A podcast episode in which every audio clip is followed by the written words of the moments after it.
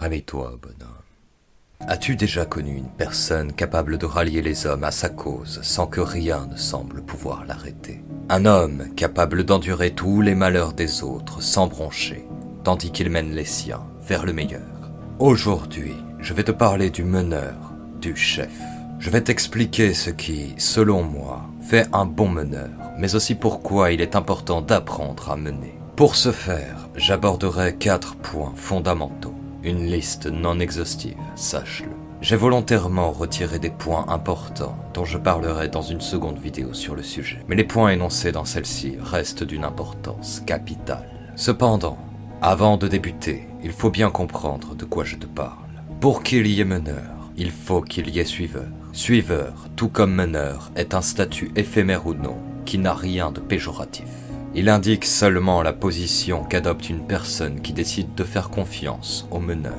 Mais nous allons y venir. Pour qu'il y ait meneur, il faut également qu'il y ait un rapport relationnel. Les groupes purement professionnels dans lesquels tu ne fais que déléguer des tâches à différents organismes n'ont pas de meneur, mais un patron. Le patron d'une entreprise n'est meneur qu'à partir du moment où il permet au groupe de faire corps autour de lui pour mieux le diriger. Un groupe est constitué d'au minimum deux personnes ces groupes sociaux, je les sépare en quatre catégories. Il y a les groupes familiaux, les groupes amicaux, qui ne sont vraiment pas à sous-estimer, les groupes professionnels, et ce que j'appelle les groupes semi-professionnels, qui allient lutte commune et amicalité, et qui sont, au passage, les groupes ayant le plus grand potentiel, car chacun participera de bon cœur à l'expansion du business ou de la cause, tandis que les liens entre chaque membre auront tendance à se renforcer. Mais ils sont aussi les groupes les plus instables. Dans chacun de ces groupes, le meneur aura des contraintes et des avantages propres au groupe en question. Par exemple, le meneur ne pourra pas licencier un membre de la famille, mais contrairement au groupe professionnel, il sera plus enclin à développer une confiance aveugle envers les membres les plus proches, qui ont foi dans les liens du sang. Je ne m'attarderai pas ici sur la création de ces groupes, car le sujet est le chef nous partirons du postulat que le groupe est déjà formé. Aussi, il est primordial de comprendre une chose. Celui qui cherche à mener dans tous les groupes est un très mauvais meneur, uniquement guidé par l'orgueil, ou une personne qui cherche à tout contrôler. Mais ce manque de capacité à se détacher lui retombera dessus, tôt ou tard. Celui qui ne cherche jamais à mener est un lâche qui préfère se reposer sur les autres, ou une personne qui ne croit pas en ses propres capacités. Mais comment veux-tu croire en tes capacités si tu ne les développes pas? L'apprenti exerce, pas pour créer quelque chose de grand, mais pour apprendre à le faire. Tu comprendras assez vite au cours de cette vidéo que savoir mener est non seulement indispensable pour tout homme qui se respecte, mais également une source de développement personnel intarissable. Maintenant que les choses sont claires, nous allons pouvoir commencer. Mais avant cela, pense à faire grossir la. Et n'hésite pas à rejoindre le Discord de la meute la communauté de la chaîne, le Tipeee et mes réseaux sociaux. Point numéro 1. Endurer la pression du groupe. Commençons par la base. Il est évident qu'un meneur qui se laisse dévorer par la pression que lui incombe cette tâche n'a pas les épaules pour mener le groupe. Quel que soit le groupe dont tu es le chef, tu as la responsabilité d'endurer la pression pour les autres et crois-moi, si tu es entreprenant, cette pression peut devenir très conséquente les membres se reposeront toujours sur leur chef, ce qui entraînera deux conséquences. La première est que le meneur subira une pression constante, plus ou moins importante, d'autant plus s'il lutte pour la prospérité du groupe, qu'il devra gérer sous peine d'être remplacé ou abandonné. Mais tu pourras constater que, dans la nature, il est assez rare de trouver un avantage sans une contrepartie négative, ou, comme ici, un désavantage sans une contrepartie positive. La deuxième conséquence est donc que le meneur développera inévitablement davantage toutes ses capacités, compétences et connaissances. Concernant la pression sur les épaules du meneur, il est absolument nécessaire de ne pas la montrer au groupe. Dans certains cas et dans certains groupes, il peut arriver que tu cèdes, mais ceci doit être tout à fait exceptionnel. En effet, lorsque tu montres aux autres à quel point ce que tu endures est difficile, tu fais aveu de faiblesse contre du réconfort un échange dont tu dois apprendre à te passer. Si tu le gardes pour toi, tu fais preuve d'une force nécessaire, qu'elle soit remarquée ou non. Mais tu seras seul face à tes responsabilités. Étrangement, si tu es bon meneur, la solitude au sein de tes groupes se fera souvent ressentir. Reste fort pour toi, reste fort pour les tiens, et n'oublie pas que tu es celui sur qui les autres comptent. Alors, ne leur montre pas tes faiblesses, sous peine de déstabiliser ton groupe, et endure la tête haute et en silence. Point numéro 2. Œuvrer pour le bien du groupe. Le but principal d'un bon meneur est la prospérité du groupe. Le chef qui ne songe qu'à sa gloire personnelle se fera remplacer tôt ou tard. Et je te le dis tout de suite, certains groupes n'auront pas pour vocation de s'agrandir ou de devenir plus forts, mais ils chercheront plutôt la stabilité. Dans ces cas-là, soit tu t'obstines et tu évinces du groupe ceux qui refusent la prospérité, soit tu acceptes la volonté du groupe. Mais je te mets en garde, dans ces groupes, le changement sera souvent perçu comme une nuisance. À moins de bien calculer ton coût, tu risques fortement de te faire mettre à la porte. Un idéaliste te dirait qu'il faut respecter la volonté du groupe. Un réaliste te dirait que la bonne décision est dépendante de la situation et du groupe visé. Il peut arriver qu'un groupe recherche la stabilité par crainte de changement alors qu'il lui serait favorable de penser prospérité. Dans ces cas-là, c'est au meneur d'aller à contre-courant et de combler les lacunes des membres. La recherche de stabilité est par exemple présente dans la plupart des foyers familiaux qui, sauf en cas d'entreprise familiale, ne chercheront la prospérité que dans l'objectif d'acquérir une meilleure stabilité. Le père doit veiller à ce que la stabilité y reste intacte, et bien que cette tâche soit difficile, faire prospérer un groupe est évidemment bien plus compliqué, car lorsqu'on lutte pour la prospérité, c'est toujours au détriment de la stabilité. On doit alors prendre de nouveaux facteurs en compte, des nouvelles têtes, pourquoi pas, de nouveaux objectifs, de nouvelles épreuves. Afin d'œuvrer pour le bien du groupe, un meneur doit connaître ses membres par cœur.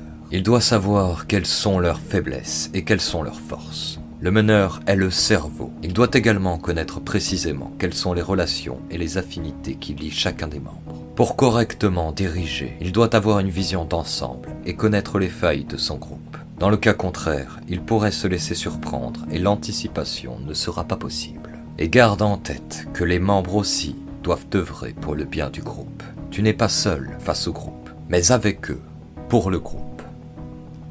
Point numéro 3. Prendre des décisions difficiles. Ce point est celui qui sépare le chef qui a du cran de celui qui vit dans le paraître. Le meneur a le pouvoir décisionnel le plus important au sein du groupe et il est évident que ce pouvoir implique parfois de devoir faire des choix difficiles. Les actes découlant de ces choix sont considérés comme ayant une forte accumulation de charge mentale et ne doivent donc être exécutés que par le meneur. Si tu fuis ces responsabilités ou que tu les délègues à quelqu'un d'autre, laisse-moi te dire que tu es loin d'avoir la carrure d'un meneur et que tu ferais mieux de te ressaisir. N'oublie pas, point numéro 1, endurer la pression du groupe. Ces décisions peuvent être assez simples à comprendre comme le fait de devoir exclure un membre dans les groupes amicaux ou semi-professionnels par exemple.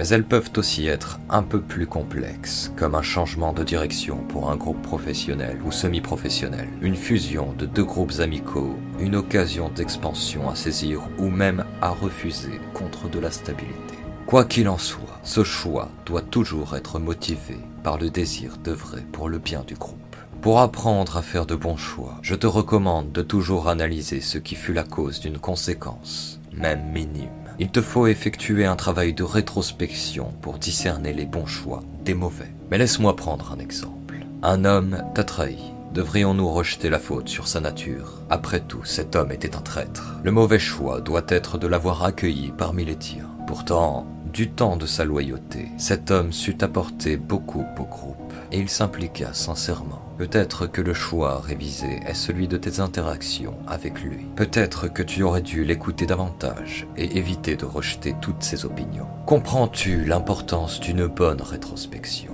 Dans cet exemple, une mauvaise analyse pourrait te conduire à douter de ton recrutement, alors qu'il vaudrait peut-être mieux douter de ton rapport avec les membres. Ce travail devra être fait tout au long de ta vie, et la capacité d'identifier les bons choix viendra avec le temps. Elle ne restera cependant qu'un pronostic. Alors, sois joueur, mais ne prends pas de risques inconsidérés. Il est très rare de satisfaire tout le monde, et parfois, il peut arriver de prendre une décision qui mécontentera la majorité des membres du groupe. Mais si tu es imposé en tant que meneur, ils te suivront tout de même, au détriment de ta popularité. Comprends bien que si quelqu'un te donne sa loyauté, cela ne veut pas dire qu'il te suivra quoi qu'il arrive. Si tes décisions vont trop souvent ou trop brutalement à l'encontre de sa vision du monde, tu perdras sa loyauté au fil du temps. La gestion de ta popularité est importante. Il est indispensable que les membres croient en leur meneur, mais pas d'inquiétude. Comme pour une femme à l'égard de son mari, si tu respectes tes engagements et responsabilités, si tu es celui en qui on place notre confiance, les membres du groupe ne songeront même pas à l'idée qu'un autre meneur puisse prendre ta place. Alors, oublie ces histoires de concurrence propres aux films hollywoodiens. Si on te remplace en tant que meneur, c'est que tu n'auras pas assuré correctement ton rôle et que tu auras commis des erreurs. Point numéro 4 savoir jouer de l'information. Je t'avais dit dans ma vidéo sur le charisme que l'information était une arme. Il est temps de développer ce point. L'information peut être utilisée pour construire quelque chose, pour détruire. Mais pour un meneur, il est aussi fondamental de comprendre que l'information peut avoir un impact sur les émotions. En tant que chef, la plupart des membres du groupe se référeront à ton jugement. Ils te partageront parfois leurs craintes et leurs envies. Ils te feront part de leur rapport avec les autres membres du groupe. Parfois, il faudra que tu ailles toi-même interroger les membres pour acquérir de l'information. Parfois, et si tu es juste, ils viendront t'informer d'eux-mêmes. Toute information n'a pas à être dévoilée. Être une personne de confiance, c'est aussi savoir repérer les informations que l'on doit garder secrètes et celles que l'on peut partager. Une erreur, une seule, et cela peut être toute la stabilité du groupe qui est en péril. Si tu dois mener ton groupe vers la prospérité, l'information est toujours ce qui doit précéder l'action du groupe. Le renseignement peut être délégué à une personne compétente et de confiance, mais il est primordial d'éviter d'avancer dans la brume, et ceci vaut pour n'importe quel groupe. Que tu cherches à agrandir un business, ou que tu souhaites régler un conflit entre deux membres, la stratégie reste la même. D'abord, aller chercher l'information. Ensuite, mettre en place un plan d'action puis l'exécuter. Et garde en tête que lorsque tu fais part d'une information à quelqu'un, tu lui donnes une carte en main. Cette carte, il pourra l'utiliser comme tu le désires ou non. Il pourra la garder pour lui ou non. Tu dois réfléchir aux conséquences avant de lui donner cette information. Les meneurs trop avares conduisent leur groupe à la dissolution, tandis que ceux qui gardent tout pour eux s'éloignent peu à peu du groupe. Il te faut apprendre à jouer de l'information avec intelligence et finesse. J'espère que tu as compris l'importance de savoir mener. Certains de nature plutôt réservée se dispenseront de cette tâche. C'est une erreur, voire une faute. Si tu es la personne la plus qualifiée, il te faut mener. Avec de l'entraînement, tu apprendras à devenir un bon meneur. Mais garde en tête ces quatre points fondamentaux qui séparent le bon du mauvais chef. Comme je te l'ai dit, il y aura sur la chaîne une autre vidéo pour compléter celle-ci. Mais avant de me quitter, pense à faire grossir la meute.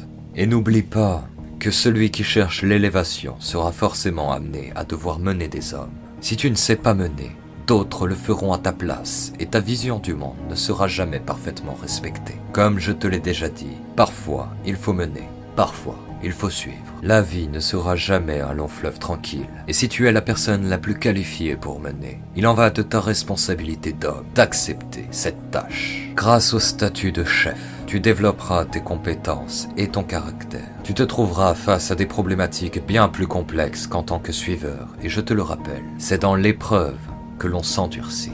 N'attends pas d'être dans le besoin pour apprendre. Celui qui ne sait mener lorsqu'il le faut ne mènera que sa propre vie, et ce, tout droit vers un désastre. Alors bouge-toi, bonhomme, car la meute n'attend pas.